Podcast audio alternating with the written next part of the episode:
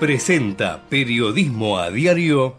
En Galeno te cuidamos hace más de 35 años, con más de 6.000 instituciones médicas, más de 68.000 profesionales, más de 10.000 empleados y más de 100 sucursales. Además, contás con nuestros sanatorios de la Trinidad y nuestros centros médicos propios. Galeno, todo para vos. SS Salud, órgano de control 0800 222 Salud, web sssalud.gov.ar.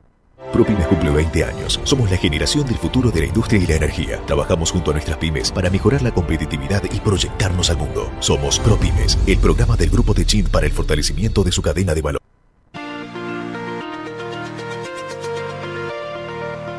En la mañana de Ecomedios y con la conducción de Hugo Grimaldi, ya comienza la edición compacta de Periodismo a Diario con el resumen de las noticias más relevantes del día.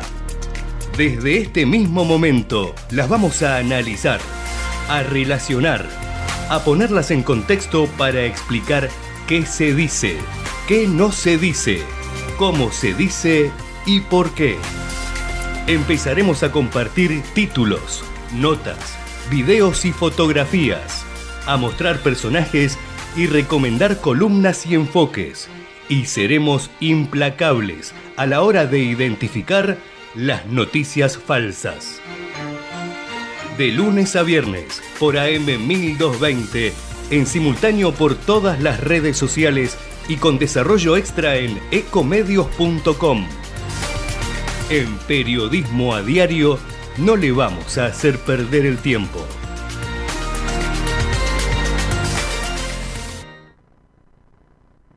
¿Cómo les va? Bienvenidos aquí a Periodismo Diario. Hoy eh, tenemos la edición número 129 del programa. 129, este viernes 18 de agosto. Bueno, fin de semana, eh, después de haber pasado cuatro hasta ahora, hoy será la quinta jornada hábil tras las pasos. Y se impone, en todo caso, mirar un poco el universo, observar que está ocurriendo alrededor, no solamente por el lado de los partidos políticos, sobre todo los tres que parece que están, compitiendo con mayor firmeza para ganar las generales, o algunos incluso pensando en que será la definitiva sin ir al balotaje, pero estamos ya en este, en este recorrido. Y eso nos deja un primer análisis sobre qué están haciendo cada uno de los tres candidatos que están allí en la puja, Massa, Bullrich, Milley. O si quieren al revés, de acuerdo al orden del otro día, Milley, Bullrich, Massa. El caso del ministro lo, lo, pongo arriba porque es candidato y es ministro, como ya saben ustedes, y él con sus dos sombreros va jugando permanentemente. Uno trata de adivinar qué cosas hace como ministro y qué cosas enfoca como candidato, pero eh, verdaderamente tiene que tener una doble estrategia. Y en este caso digamos que este, tendría doble trabajo que el resto de los candidatos, porque ni Milei ni Bullrich tienen la obligación de gestionar. Bueno, Massa se ha metido solo en esto, él cree que es lo ideal, estar en los dos lados, por lo que ha contado, etcétera, etcétera, que se da de patadas con aquello que había dicho en el mes de octubre, pero perdón, en el mes de febrero, pero así está Massa mirando a octubre, ¿eh? con los dos sombreros, como ministro y como candidato. Y además exponiendo una serie de picardías que son las que le dan protagonismo. Entre ellas, por ejemplo, declaraciones como las que hizo el otro día y que volvió a repetir ayer, que tienen que ver con esta idea que mucha gente tiene dentro del kirchnerismo de abandonar el Fondo Monetario Internacional. Yo creo que Massa no quiere, porque sabe muy bien él y su equipo que la plata del fondo es la más barata, que en todo caso es la que, este, si haces bien los deberes, te asegura un buen colchón. Por supuesto que la Argentina tiene a plazos desde hace muchísimos años, más de 20 em, acuerdos incumplidos, a veces impagos, yendo, viniendo, bueno, tratando de, ver cómo surfea la, la, cresta de la ola, pero sin poderse acomodar nunca. Y ya desde el Fondo Monetario bueno, evidentemente quieren saber poco y nada con la Argentina, pero están abrochados con 50 mil millones de dólares. Entonces, de alguna manera tienen que acordar ellos también. Igualmente, yo les diría que Massa está en este momento tirando demasiado de la cuerda. Porque para mirar hacia adentro, dice esto, a mí me gustaría juntar dólar sobre dólar para pagarle al fondo y que se vaya. Y esta evidentemente es la, este, la idea que debe tener mucha gente dentro del kirchnerismo, que la pudo hacer Néstor Kirchner en su momento porque debía eh, cinco veces menos. Si soy presidente voy a juntar los dólares para sacar al FMI, dijo ayer en Crónica TV. ¿Y esto qué, qué, qué tiene que ver? Eh, bueno, tiene que ver con que este, hay que juntar los dólares, ¿no? ¿Vas a sacrificar otras cosas para pagarle al Fondo Monetario, para sacarlo? Porque si sacas al Fondo Monetario es porque ya hiciste bien todos los deberes. Entonces, ¿para qué te vas a comprar un problema? Si hiciste los deberes, los hiciste porque vos quisiste. Y si te obligó el fondo, es lo que había que hacer. Digo, yo no me... Creo que Sergio Massa, Cristina Kirchner, Axel Kisilov, todos los votantes de, de Unión por la Patria tienen muy en claro estas cosas. Y a veces este tipo de declaraciones es subestimar a los oyentes. Pero es lo que cree Massa que gusta, y entonces así lo ha dicho, más que nada creo yo por una cuestión de marketing y, y no por una cuestión de convicción. Si vos tenés todos los dólares necesarios, la verdad es que ¿para qué vas a sacar al Fondo Monetario si ya hiciste los deberes? ¿O te crees que vas a conseguir los dólares sin hacer los deberes? Sin tener más exportaciones, sin no tener déficit fiscal, eh, sin hacer los ajustes que se necesitan. Entonces, digo, es marketing, es marketing. Y ahí está el ministro con ese doble sombrero. Eh, más allá de estas declaraciones, que obviamente están dirigidas a cierto público y que el grueso no se las puede tragar, este, lo de Massa tiene que ver en estos días con la estrategia, y él lo dijo eh, antes de anoche en el programa de Marcelo Bonelli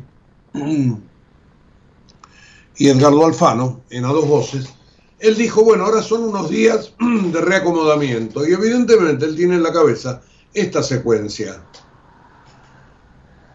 Hago cosas, me van a presionar, pido un poco que me, que me aguanten, aparece la presión de los gremios, como apareció ayer, ya la vamos a, la vamos a contar puntualmente, eh, aparecen las presiones internas, que, las hubo también, este, y entonces me piden que abramos las paritarias, por ejemplo, o este, le piden al ministro de Economía que haga el pago de suma fija.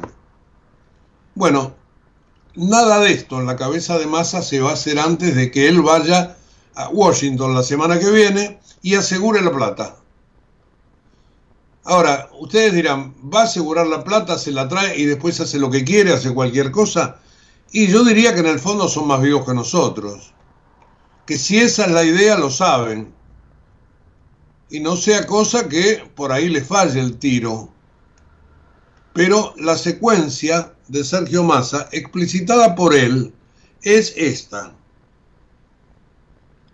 Este, hagamos lo que hay que hacer primero y después observamos cómo compensar. Y en estas compensaciones justamente están este, el bono, la reapertura de paritarias, etcétera, etcétera. Todo o una parte, ya se verán que, con qué ritmo, pero esta es un poco la idea del ministro candidato. Así que allí están dadas las cosas. Hablaremos de política ya más puntualmente con las cosas que tienen que ver con Unión por la Patria. Eh, Relacionado, porque no, no hay vuelta, tenemos que hablar del mercado financiero. Ayer el Blue registró su primera caída en 15 días, terminó 20 pesos abajo, en 760. Y el Banco Central sigue recomprando dólares, 184 millones ayer, y, y obviamente que esta devaluación le da más posibilidades a los importadores, a los exportadores, perdón, de vender. Así que tenemos, desde ese punto de vista, este, buenas noticias. Y, así que Massa, desde el punto de vista candidato, ahí tenemos, desde el punto de vista, digo, de ministro de Economía, tenemos un buen panorama. Y después veremos con la cuestión de los candidatos. Y hablaremos también de Javier Milei y hablaremos también de Patricia Bullrich. ¿Mm? Todo eso lo dejamos para un bloque dentro de un ratito nada más. Para comenzar el programa, yo diría que eh, tenemos que hablar necesariamente de las inundaciones del día de ayer. Porque es verdad que llovió muchísimo, es verdad que fue un temporal impensado. Nosotros por la mañana les habíamos dicho, miren que viene agua, agua que entre paréntesis continúa en este momento, aunque será nada más que por la mañana. Pero Ayer sucedió en La Plata un caos similar en cuanto a inundaciones a aquel que había subido, había sucedido, digo, en el año 2013. Porque ayer en 15 horas llovió el doble que el promedio histórico del mes de agosto. Y en La Plata cayó, en general en toda la zona sur del Gran Buenos Aires, cayó un diluvio. También en la ciudad al mediodía me pescó en la calle, bueno, no se imaginan ustedes lo que me costó circular. Yo estaba arriba de un automóvil, pero igualmente tuve este, mis problemas. Así que este, lo de La Plata fue lo más grave. Hay fotografías en todos los diarios, lo hemos visto por la televisión. Gente sacando agua de sus casas. Este, bueno, gracias a Dios no hubo víctimas fatales pero sí 1.300 familias afectadas. Se suspendieron las clases, las calles quedaron cortadas. ¿eh? Otro tanto sucedió en Quilmes, por ejemplo, en Verazategui. En Aeroparque y Ezeiza se reprogramaron y se retrasaron muchos vuelos. La verdad que los trastornos seguían hasta anoche. Fue, reitero, algo inesperado. Pero una vez más, este, se nota la, la desidia de los gobernantes, porque de 2013 hasta ahora pasaron tres administraciones en la ciudad de La Plata. Este, dos peronistas y una de Juntos por el Cambio. Y sin embargo, las cosas siguen igual. Ustedes me dirán, no, mejor porque algunas cosas se hicieron y esto se mitigó bastante, no hubo este, fallecidos. Bueno, puede ser algo mejor, pero no lo que merece la gente, que tuvo ayer una jornada de zozobra. Los meteorólogos le atribuyen el fenómeno al cambio climático y advierten que esto podría mantenerse así con esta violencia, con esta virulencia, hasta este, el año que viene. Eh, etapa de del diario La Nación, también fotografía en Villa Elvira, en barrio periférico de la ciudad. Eh, caos por el temporal y drama en La Plata, dice la tapa. Y en página 12, sobre llovido mojado. Lamentablemente esta vez no fallaron los pronósticos y el AMBA se vio sacudido por un fuerte temporal de lluvia, viento y granizo que provocó inundaciones, árboles caídos y más de 1.300 personas evacuadas. Aeroparque quedó varias horas paralizado y en La Plata se suspendieron las clases con el fantasma de la gran tormenta del año 2013. También allí la fotografía de un barrio periférico en la ciudad de La Plata con el agua dentro de las casas. Eh, la ciudad de Buenos Aires aguantó bastante, ¿eh? pese a que ya les digo que fue brutal. Eh, en esta zona por donde yo estaba ayer circulando, una zona alta en la ciudad, no se nota tanto, obviamente que esto se ha repercutido fue en otros lados, pero hubo durante los últimos años un montón de obras hídricas que ayudaron a que esto circule mejor y a que baje la posibilidad de inundaciones. No obstante, la cantidad de agua y muchas este, bocas de tormenta tapadas, bueno, generaron algún tipo de dificultades. Pero nada en la ciudad que haya sido tan grave como lo que pasó en la ciudad de La Plata. Y lo teníamos que marcar así, dándole espacio, porque verdaderamente esto preocupa y mucho, sobre todo por lo que yo les decía recién, ¿no? Si vamos a tener de aquí en más este, nuevos episodios. Verán que el año pasado hemos tenido este, sequía y ahora la cosa se da con un fenómeno exactamente a la inversa. Hoy los diarios, mm, sobre todo los masivos, Clarín, Nación, le prestan al tema muchísima atención, sobre todo despliegue fotográfico. Así que yo sé que los diarios eh, para muchos no son referencia, pero este, siguen siendo en todo caso, eh, sigue siendo el medio que ordena la información. Porque si bien ha caído el consumo de los medios gráficos, eh, la web de los diarios, justamente las webs, son las más consultadas, porque la televisión solamente está para el show. La radio, más inmediata, muchas veces estos temas no les presta tanta atención. Pero bueno, nosotros partimos de, la, de los diarios, después vamos por los demás medios y por las redes sociales, donde por supuesto todo esto se multiplica.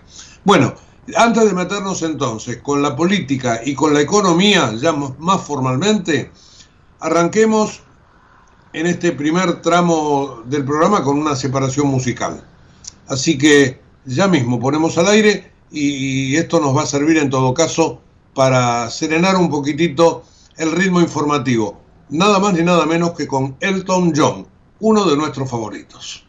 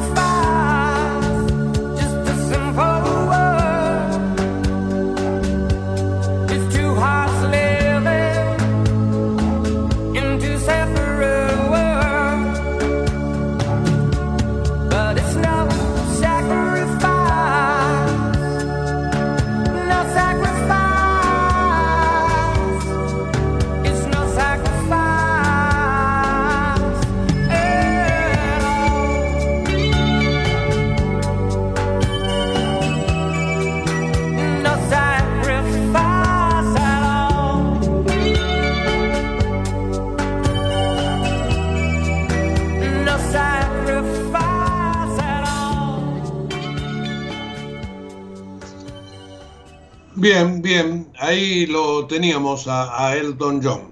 Exactamente 8.22 minutos de esta mañana, que está lluviosa en la ciudad de Buenos Aires todavía, 13 grados 2 la temperatura del servicio meteorológico, dice el pronóstico cubierto con lluvia débil durante la mañana, luego algo nublado, mejorando con una máxima de 16 grados. Atención, el fin de semana, mañana mínima de 5, el domingo mínima de 6, el lunes feriado.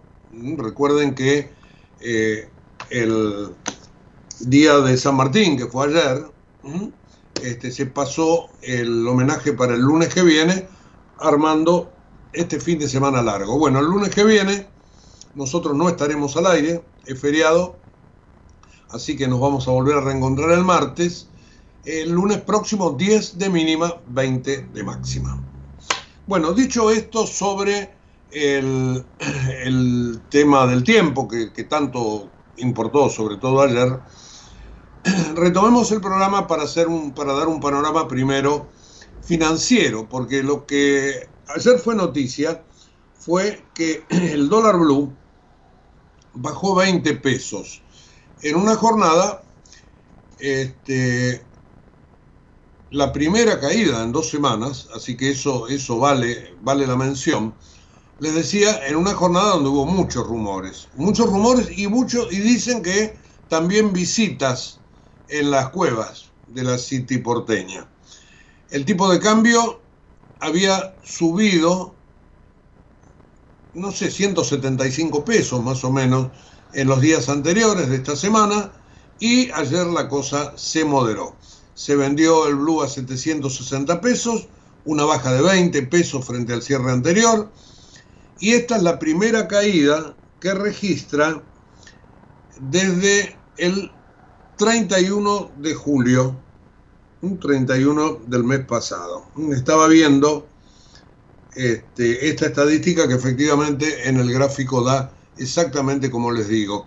Eh, aún así, en lo que va de la semana, después de la devaluación, acumuló un alza de 155 pesos, es decir, 25%. Eh, si la devaluación fue de casi un 17, 18, eh, bueno, más o menos esto está acompañando al ajuste del tipo de cambio. Por lo tanto, esta, este retroceso de ayer fue prácticamente para mantener la brecha en el orden del 100%. Eh, un poco más, un poco más. Porque 350 al 100% serían 700 y ayer cerró a 760. El contado con liquidación, al revés, subió de 720 a 740, es decir, acercándose.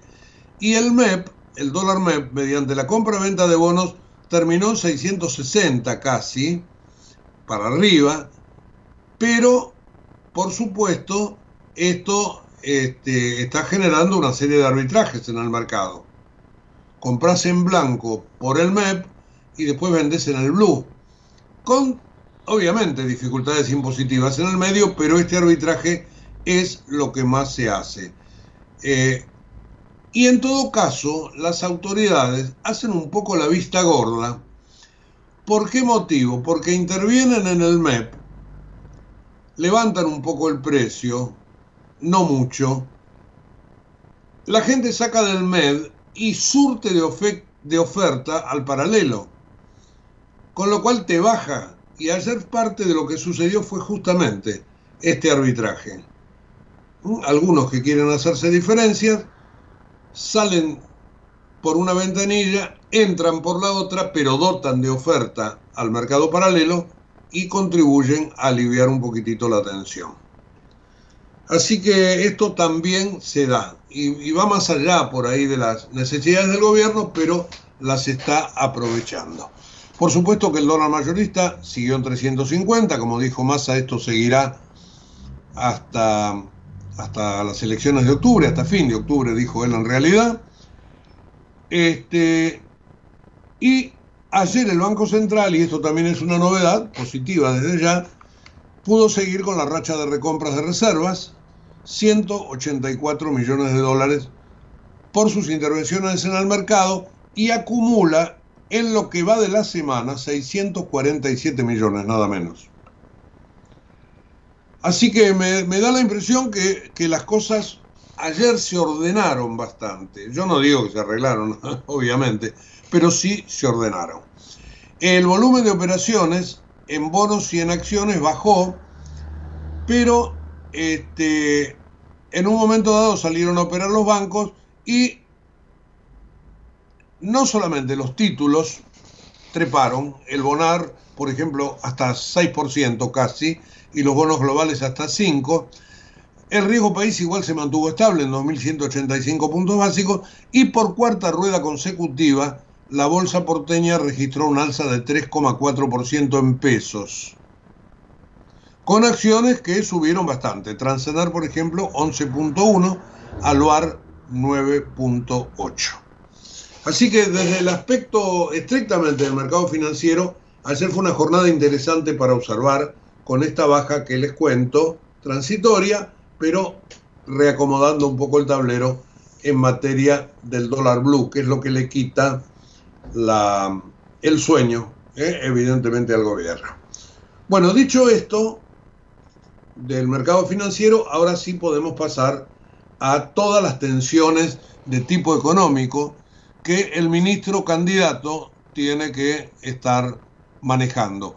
Eh, por supuesto que sigue siendo candidato, aunque sea ministro, y que muchas cosas que él hace como ministro las piensa como candidato. Es probablemente Massa el más exigido de los tres para, el mes de octubre, pero bueno, allí está tratando de tapar agujeros de un lado para el otro. Ayer lo que se buscó en esta carrera es empezar a reordenar, de acuerdo a los parámetros que tiene, que tiene siempre el peronismo y el kirchnerismo puntualmente, la cuestión de los precios.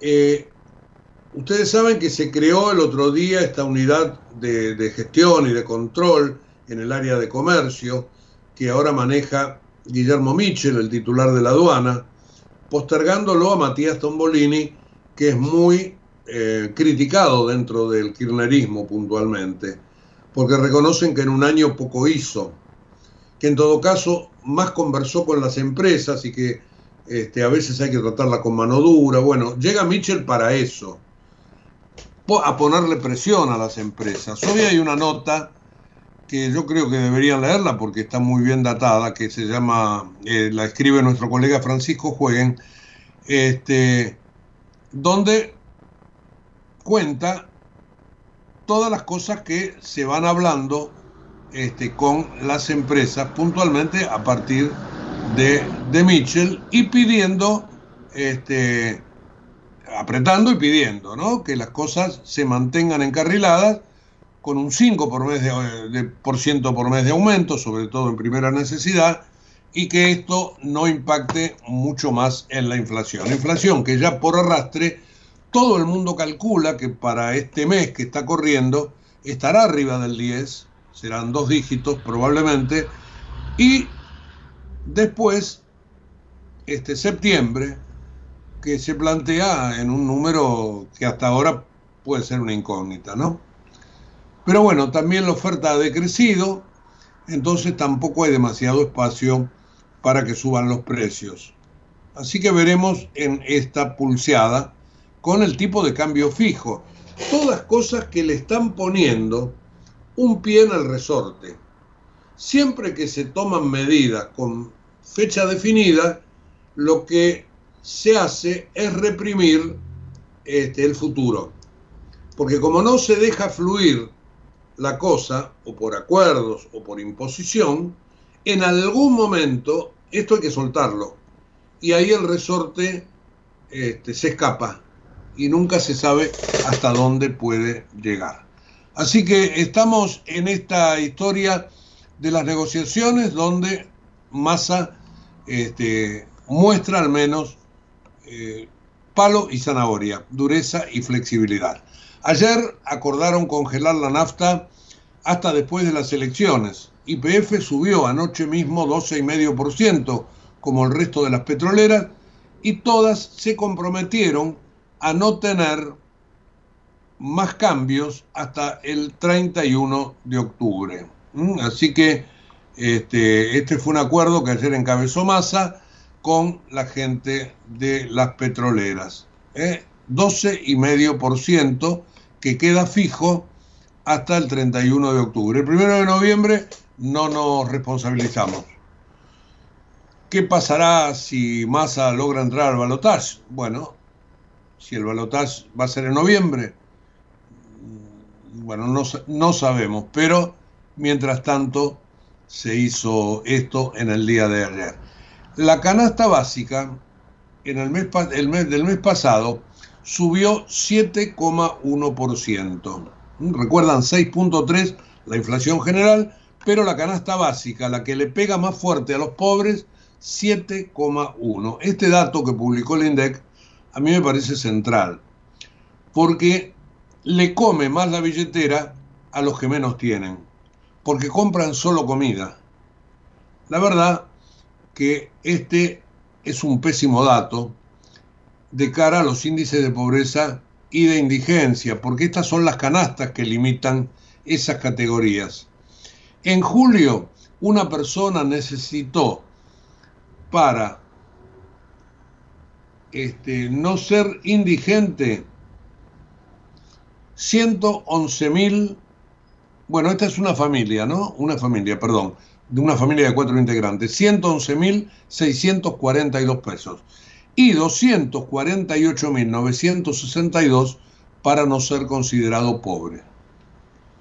Entonces, este, allí tenemos efectivamente una, este, una situación que eh, pone esto, sobre todo al votante de menores ingresos, en un problema. Entonces, ¿cómo paliar esto? ¿Qué hacer para compensar, como dijo el otro día Massa? Lo que se busca es dar un aumento de suma fija, algo a lo que el fondo se oponía y Massa se opuso, hasta que el otro día dejó abierta la posibilidad. Yo creo que va a haber, pero no va a ser masivo. Este, y después abrir las paritarias, que es lo que están pidiendo los gremios, especialmente los gremios kirchneristas. Es casi como o que le están buscando empiojar la situación a, a Massa porque no comulgan con él, o porque en todo caso están haciendo punta para que otros gremios pidan exactamente lo mismo. O por una cosa o por otra, los pedidos se multiplican. Así que este, yo les diría que desde ese punto de vista, Massa tiene allí dos problemas, promesas del bono y el tema de la reapertura.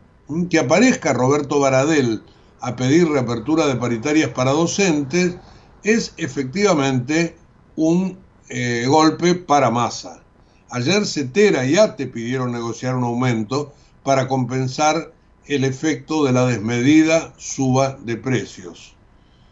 ¿Eh? Allí estaba, por ejemplo, este, un diputado que, es este, Hugo Yasky, alguien que está dentro del kirchnerismo, pero ultracrítico de la ortodoxia, lo, lo, que está desplegando Massa. Entonces, Massa, ¿qué dice? Bueno, muchachos, esperen. La estrategia es, voy la semana que viene al fondo, me traigo la plata y después vemos. Ahora, como yo decía antes al principio del programa, ¿ustedes creen que, que el fondo no sabe esto? No sea cosa que nos den la plata y después nos este, no se haga nada está curado de espanto. Eh, por ahí es esto lo que dicen los representantes de Japón o de Alemania. Este, no sé Estados Unidos, donde Massa tiene muchos amigos, cuando él va a Washington no solamente habla en el fondo, sino también va al Departamento del Tesoro. Digo, me, me da la impresión como que están en un juego de cartas donde hay más tapadas que descubiertas y que estas de a poco se van a ir descubriendo. Pero la secuencia sería esa. Ordenar los precios, esperar el viaje al fondo y después venir, venir con las medidas de compensación. Uso esta palabra porque es la que usó Massa eh, el otro día en el reportaje de TN. Bueno, eh, presión de gremios entonces por la por la recomposición salarial. Ayer la Unión Industrial Argentina advirtió que la devaluación aplicada el lunes puede tener impacto en la producción y consecuentemente en el consumo y en las posibilidades de exportación. Eh, Daniel Funes de Rioja habló por Radio Mitre ayer y dijo que toda la industria tiene componentes importados y el acceso está muy complicado. Hay un panorama de incertidumbre y de imprevisibilidad, dijo el titular de la UIA. Y opinó que no se le debe echar la culpa de esta situación a las elecciones, que la Argentina necesita estabilidad macroeconómica, previsibilidad y adecuación de normas fiscales. Un sistema fiscal que pesa sobre el sector formal de la economía. Le estamos pidiendo a todos los candidatos que entiendan el rol de la industria en la economía argentina. Eh, para Funes de Rioja, y para muchos también, y lo dijo ayer por la radio, el proceso electoral que se vive en la Argentina es un poco largo, esas fueron sus palabras. Ya lo vivimos en 2019 entre las PASO y el 10 de diciembre. Así que pretendemos que todos pongamos serenidad y busquemos que la transición sea lo menos desordenada posible para darle un mayor marco de certidumbre. También hay problemas con la compra de medicamentos, con material descartable. Hay efectivamente desabastecimiento en muchos rubros. Em, evidentemente no hay precios en muchos otros. Se calcula que esto se irá decantando, pero la semana que viene o cuando la cosa se termine de serenar, nos vamos a encontrar en nuestros bolsillos que todos somos un poco más pobres. Lamentablemente es así. Por culpa, y bueno, por culpa de la política, del sistema, yo insisto mucho sobre esto, este, el sistema económico que nos trajo hasta acá, y eso probablemente explique también mucho del voto a mi ley, cambiar. Porque te encontrás con que, y puse el caso de las inundaciones, ¿no? que no es un caso económico, pero te encontrás con que todos los que estuvieron, este, las cosas no las hicieron, no las hicieron mal, entonces hay mucha gente que ha buscado nuevas alternativas. Así que el fenómeno ley no es un loquito que ha salido a decir justamente locuras, y ahora van a ver algunas de ellas, este, sino que la gente por ahí piensa que sería casi como el último manotón de ahogada. Decía lo del tema de las, de las locuras porque este, ayer la Academia Nacional de Periodismo rechazó los agravios recurrentes y yo diría descolgados de mi ley hacia la prensa. En algún caso están como estudiados. Él va a todos lados para decir que lo tratan mal. Se pone en víctima de los periodistas que lo único que hacen es preguntar. Y cuando alguien le pregunta algo que a él no le gusta, inmediatamente ataca o si no, explica en difícil. Cuestión de hacer más oscura eh, la respuesta.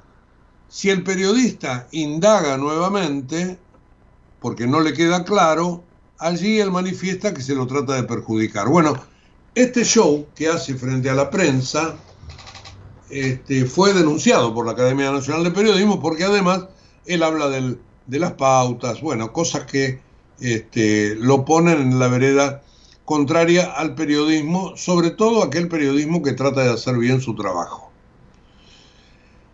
Así que este rechazo de la academia este, a estos agravios recurrentes de mi ley este, ayer fue realmente muy, pero muy fuerte. Eh, también ayer tuvo dos goles en contra, ¿no? Es la tapa, si no me equivoco, sí, del cronista comercial. Eh, por empezar, desde el exterior están em, criticando mucho el plan de dolarización. Dice el cronista, asesores y economistas de Estados Unidos consideraron que cambiar la moneda es una idea arriesgada. Los empresarios salen a marcarle la cancha a Milley. Justamente lo mismo que decíamos hace un ratito con la cuestión de la UIA. Pero en este caso, este, no solamente la UIA, sino el G6, que integra la Cámara de la Construcción, la Bolsa, la Sociedad Rural, los bancos, la Cámara de Comercio y obviamente también la Unión Industrial, advirtieron sobre el rol clave del Estado en la obra pública. Así que no solo fue Funes de Rioja, sino en general el grupo de los seis. Eh, igualmente ley no ha dicho que se va a parar la obra pública, ha dicho que la obra se va a continuar pero que no va a ser pública, que si quieren que la encaren los privados. Se verá bajo qué modalidad. Bueno, este, algo más de mi ley, a ver si tengo por acá. Este, sí, claro, ¿cómo no voy a decir esto? Ayer hizo mucho ruido una declaración de, Javier Milei sobre eh, China. Yo no hablo con comunistas, dijo, y después lo repitió, dijo en una entrevista que le hicieron, me parece que para un canal del exterior, y, después lo repitió en La Nación Más. Bueno, desde China salieron a cruzarlo, el vocero de la embajada acá en Buenos Aires, de buena manera, lo invitó a viajar para que vea el sistema, porque también Milei dijo que es un país que ataca las libertades. Tampoco estuvo muy dulce con Brasil, mucho menos con el Mercosur. Así que desde el punto de vista del comercio exterior, la situación está un poco vidriosa. Él dijo que en materia internacional sus aliados van a ser Estados Unidos e Israel, y ayer se definió contra China, por esto que les digo, y también contra el Mercosur, este, y contra Brasil, por supuesto. Así que ahí tenemos un ruido. Eh, ¿Quién va a ser probable canciller de mi ley? Diana Mondino, que es la primera candidata a um, diputada nacional por la ciudad de Buenos Aires probablemente con altísimas chances de entrar al Congreso. Pero si Milei llega a ser presidente, la va a llevar a Cancillería. Me imagino yo que con la idea de repetir aquella historia que Domingo Cavallo hizo cuando llegó Carlos Menem. Hay muchas cosas en común entre Milei y Menem en cuanto a estas movidas. Porque Cavallo lo primero que hizo antes de llegar al Ministerio de Economía fue cambiarle la cabeza a la Cancillería y ponerla a trabajar en materia comercial que es lo que me parece que quiere Diana Mondino. También se habla de Guillermo Francos, un hombre que estuvo durante mucho tiempo en aeropuertos con Eduardo Naquian, ahora estaba trabajando en política, se iría con él y sería, lo pongo en potencial porque esto trascendió, pero a mí no me consta, en, la, este, en el Ministerio del Interior y también este, llevaría a un coronel de inteligencia al Ministerio de Defensa. Está su nombre y su apellido por allí. Este, ustedes saben que él dijo el otro día que Victoria Villarruel, su candidata a vicepresidenta, está encargada de coordinar los ministerios de defensa y de seguridad. Así que en defensa figura este coronel retirado, a ver si tengo por acá el nombre solamente para darlo, yo no, no lo conocía, pero está en Clarín, eh, el principal referente militar de Miley es un ex coronel de inteligencia que se llama que se llama Jorge Vives. ¿Mm? Allí, este, ayer se supo esto. Bueno, y hablando de Mondino, se me vino otra cosa a la cabeza. Finalmente, y vamos a la música, finalmente este, el Zoom de Juntos por el Cambio con el Fondo Monetario se hizo el martes. Y estuvo Luciano Laspina y estuvo el hermano de Diana Montino, que es economista. Así que este, fueron cinco los que estuvieron allí en esa primera comunicación con dos de los capos del, Fondo Monetario. Uno de ellos, el, em, el encargado del, hemisferio occidental. Así que hicieron finalmente esta, esta comunicación el día martes y este, hoy me parece que va a ser la de Miley y los suyos. Él dijo que va a estar Roque Fernández, que va a estar también em, Carlos Rodríguez. No sé si él. En el caso de, de Juntos por el Cambio, Patricia Bullrich no estuvo, pero sí sus economistas. Como les dije, Luciano Laspina, Guillermo Mondino, el hermano de Diana, Guillermo Ortiz Batalla, expresidente del Banco Ciudad, Gabriel Lopetegui, que fue representante de la Argentina ante el Fondo, y Pablo Guidotti, exsecretario de Hacienda durante Roque Fernández en el Ministerio de Economía. Así que ellos cinco estuvieron hablando con el Fondo Monetario, les decía recién con Rodrigo Valdés, que es el chileno que está a cargo del hemisferio occidental, y Luis Cubedú, el jefe de la misión para las negociaciones con la Argentina. Así que desde ese punto de vista también la cuestión está avanzada. Bueno, vamos sí, vamos a escuchar algo más de música. Este, como les prometí antes, ahora lo vamos a hacer con un, con un grupo alemán, en realidad es alemán, pero que tiene o tuvo gran éxito en Inglaterra. Alphaville se llama. Y esta canción también muy conocida.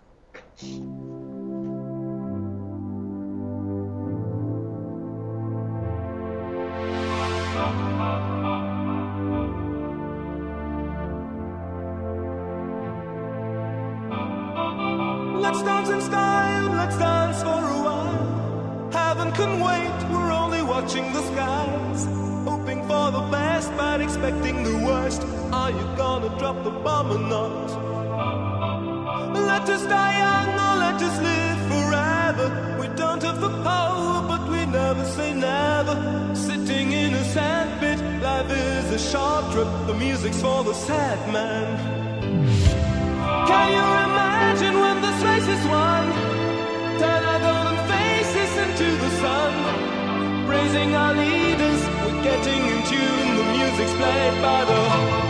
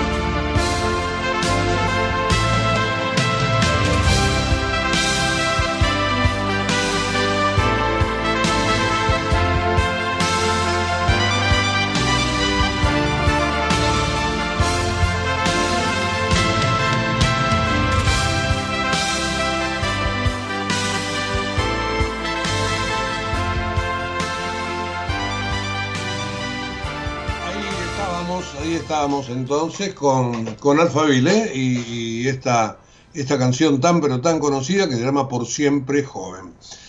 Bueno, estaba buscando algunos temas que me pueden haber quedado este, sin querer de costado. Eh, creo que no hablé o hablé poco y nada de Patricia Bullrich, que está buscando limar asperezas dentro de las tribus de Juntos por el Cambio para tratar de llevarlos a todos, para que salgan todos a la cancha este, en lo que falta. Ha que, han quedado regemores, por supuesto. Eh, veremos del lado del radicalismo quién se pone al frente. Eh, después de lo que le pasó a, los mendocinos el otro día con mi ley en la provincia, eh, bueno, ellos también han quedado mudos. En ese aspecto, Bullrich está bastante sola y se ha puesto la campaña al hombro. En este caso, los tres candidatos se han puesto la campaña al hombro. Yo le diría que esto es un poco la constante, ¿no? Por lo menos en la primera semana. Esto evidentemente ahora hay que barajar, dar de nuevo. Hay una nota que ha circulado mi amigo Carlos Fara, que va a publicar mañana en perfil, donde justamente dice que los tres candidatos están mirando en todo caso la performance eh, que tuvieron en las elecciones anteriores entre las PASO y las generales, los diferentes partidos, y esto se ha dado eh, casi con, con una este, constante que junto con el cambio siempre ha subido. ¿Qué es lo que me parece que mi ley está esperando para él? Por eso el otro día él cree que por ahí esta ola lo va a llevar más arriba todavía y por eso el otro día él se animó a pronosticar que va a ganar en primera vuelta. Algo que, bueno, es muy prematuro todavía saber. En el caso de Bullrich, entonces, está recogiendo heridos, eh, busca limar asperezas con las palomas del PRO, lo más rápidamente posible, es lo que necesita como para salir. Por ahora, les reitero, está sola en eso, este, no los radicales no han aparecido, por lo, por lo que fuere, Rodríguez Larreta dijo que sí. Parece que le ofreció a Rodríguez Larreta que sea jefe de gabinete y que el jefe de gobierno dijo que no. Yo no lo tengo chequeado, pero es lo que algún diario publica hoy, o, más que nada algo que se dijo ayer. Este, la novedad mayor es esto que yo les conté hace un rato, de que los economistas de Bullrich finalmente tuvieron la comunicación con los economistas del Fondo Monetario. Bueno, hay algunos temas judiciales, pero el principal es que ayer Cristina Kirchner, la vicepresidenta de la Nación, quedó al borde de volver a estar entre los principales imputados de la causa denominada la ruta del dinero K. ¿Se acuerdan aquella de la Rosadita, de los dólares que se vieron por televisión? Eh, causa donde Lázaro Valls fue condenado a 10 años de prisión por lavado de dinero. La vicepresidenta había sido sobreseída por el juez Casanelo. Eh, el propio Guillermo Marijuán, el, el fiscal, que investigó durante 10 años la causa, dijo que no había evidencia para acusarla. Pero ahora apareció una entidad, Asociación de Bases Republicanas, que está cercana al PRO, y que fue a la Cámara Federal a pedir en apelación que se vuelva para atrás con el sobreseimiento de la vicepresidenta. Y ahora la Cámara Federal aceptó esa querella, así que veremos cómo se cómo se va a expedir finalmente, ¿no? Así que está habilitada la apelación contra el sobreseimiento de Cristina. Veremos finalmente cómo termina. Esto irá y volverá de las cámaras, pero por ahora la Cámara Federal podría estar habilitada para decidir si vuelve incluir a Cristina entre los imputados en ese caso que les reitero, ya terminó con la condena de Lázaro Báez. Terminó, pero no mucho. Y ahí a Cristina se le abre otro frente más. Bueno, dicho esto de un tema bien importante, Cristina está de vuelta, ustedes saben, los diarios cuentan que se vio con masa, algo que nosotros dimos ayer, estuvo también con Guado de Pedro, no se muestra, pero debe, tener reuniones a cada rato porque vive y, respira política la vicepresidenta, así que se supone que está esperando un poco también que la cuestión decante. Bueno, eh, ayer volvió el, fútbol local, volvió la Copa de la Liga, ya primera fecha, serán 14 y después hay playoff hasta de cuartos de final, final y, cierre. Recuerdan que son dos zonas, juegan todos contra todos, va a haber un interzonal entre los clásicos y después de esas 14 jornadas, este, allí sí empezará el, empezarán los cruces. Ayer empezó el torneo, les decía, con Estudiantes de La Plata, que perdió 2 a 1 con Belgrano de Córdoba. Y hoy van a jugar Boca por un lado y Racing por el otro. ¿Y por qué lo digo así? Hoy viernes. Bueno, primero porque hay fútbol y vuelve el fútbol importante, pero además porque los dos, saben ustedes, se van a enfrentar el miércoles que viene por Copa Libertadores de América. Por ese motivo les han adelantado el partido para hoy que vuelve, vuelve el fútbol local. Mañana lo tendremos a Messi jugando la final de esta Copa en los Estados Unidos. Y con respecto a Boca, ayer hubo allanamientos en el club, por un lado, y también en la casa de el hermano de Juan Román Riquelme. ¿Por qué motivo? Por venta ilegal de entradas. Así que eso también es parte del escándalo este, que está alrededor del fútbol, por supuesto. Bueno, estoy repasando los titulares, creo que no hemos dejado nada afuera. Esperemos haber sido lo más claro, lo más llano posible en esta tarea que nos imponemos todos los días de tomar una aguja, un hilo e ir hilvanando todos los temas, un poco al estilo nuestro, partiendo de las tapas de los diarios, pero obviamente tomando como referencia las redes sociales, los portales, etcétera, etcétera, etcétera. Hablando de redes sociales, solo por por si se quedó algo, estoy abriendo en este momento Twitter, pero generalmente uno no puede tomar de las redes las notas con certeza, este, son de mucho mayor fugacidad y en todo caso cualquiera está habilitado a tirar cualquier cosa. Pero bueno, la, la computadora no me acompaña, sí, ahora sí, pero no veo nada muy importante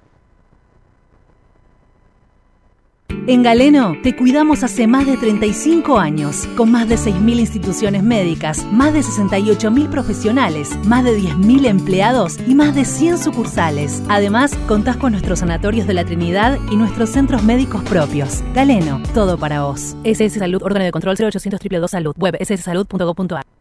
ProPymes cumple 20 años. Somos la generación del futuro de la industria y la energía. Trabajamos junto a nuestras pymes para mejorar la competitividad y proyectarnos al mundo. Somos ProPymes, el programa del Grupo de Chin para el fortalecimiento de su cadena de valor.